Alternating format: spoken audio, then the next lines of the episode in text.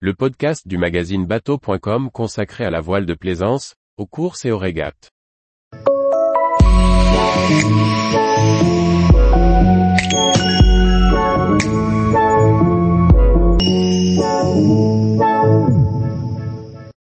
Etrave des classes 40, histoire d'une évolution en 10 photos.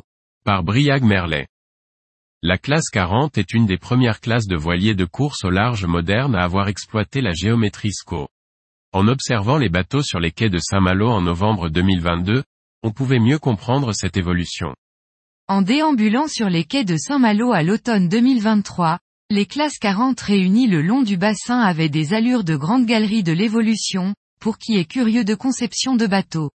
Alors que l'intérêt pour cette classe de voiliers de course océanique ne se dément pas, nous vous proposons de décrypter à l'aide de quelques images les changements connus par ces bateaux, à travers quelques images de leur forme d'étrave, qui en disent long sur leur performance et leur comportement en mer.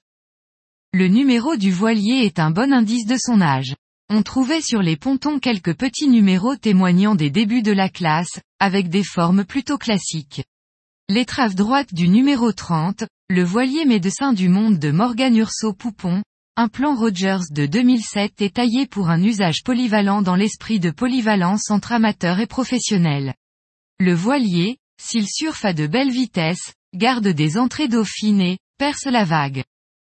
Alors que les vitesses des voiliers augmentent, les architectes augmentent le volume sur l'avant, pour éviter d'enfourner dans les vagues. On trouve ainsi le voilier Nesten 153.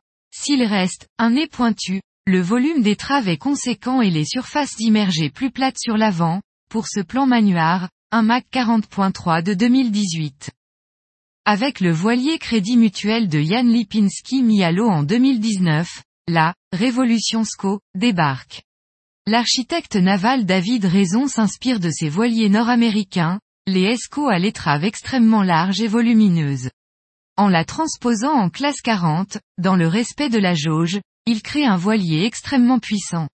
Ce Max 40 ouvre la voie et connaît diverses évolutions, entraînant d'autres architectes dans cette voie. Le Crosscall numéro 166, Lift V2 signé Marc Lombard en 2021 garde ses gros volumes en bas d'étrave, tout en affinant les sections au niveau du pont. La longueur est conservée, en limitant les poids au niveau du pont et en facilitant aussi l'éventuelle sortie d'eau. Tous les nouveaux voiliers mis à l'eau pour la route du Rhum 2022 tiennent compte de cette évolution. En prenant en compte les retours d'expérience des ESCO de première génération. Le brillon de l'étrave remonte, dans le prolongement d'une ligne de quille plus, roquée, c'est-à-dire avec une inflexion vers le haut. Lorsqu'il rattrape la vague, les voiliers ont ainsi moins de risque d'enfourner et les bateaux sont ainsi moins durs et moins humides. Comme toute évolution, d'abord très tranchée, on voit ensuite des évolutions plus fines, du 185 Lamotte Création, et 186 Ipsa, des Mac 40.5 de Manuard, au 182 Paprec Arkea de Marc Lombard en passant par le Pogo S 4173, signé Guillaume Verdier. Tous les jours, retrouvez l'actualité nautique sur le site bateau.com. Et n'oubliez pas de laisser 5 étoiles sur votre logiciel de podcast.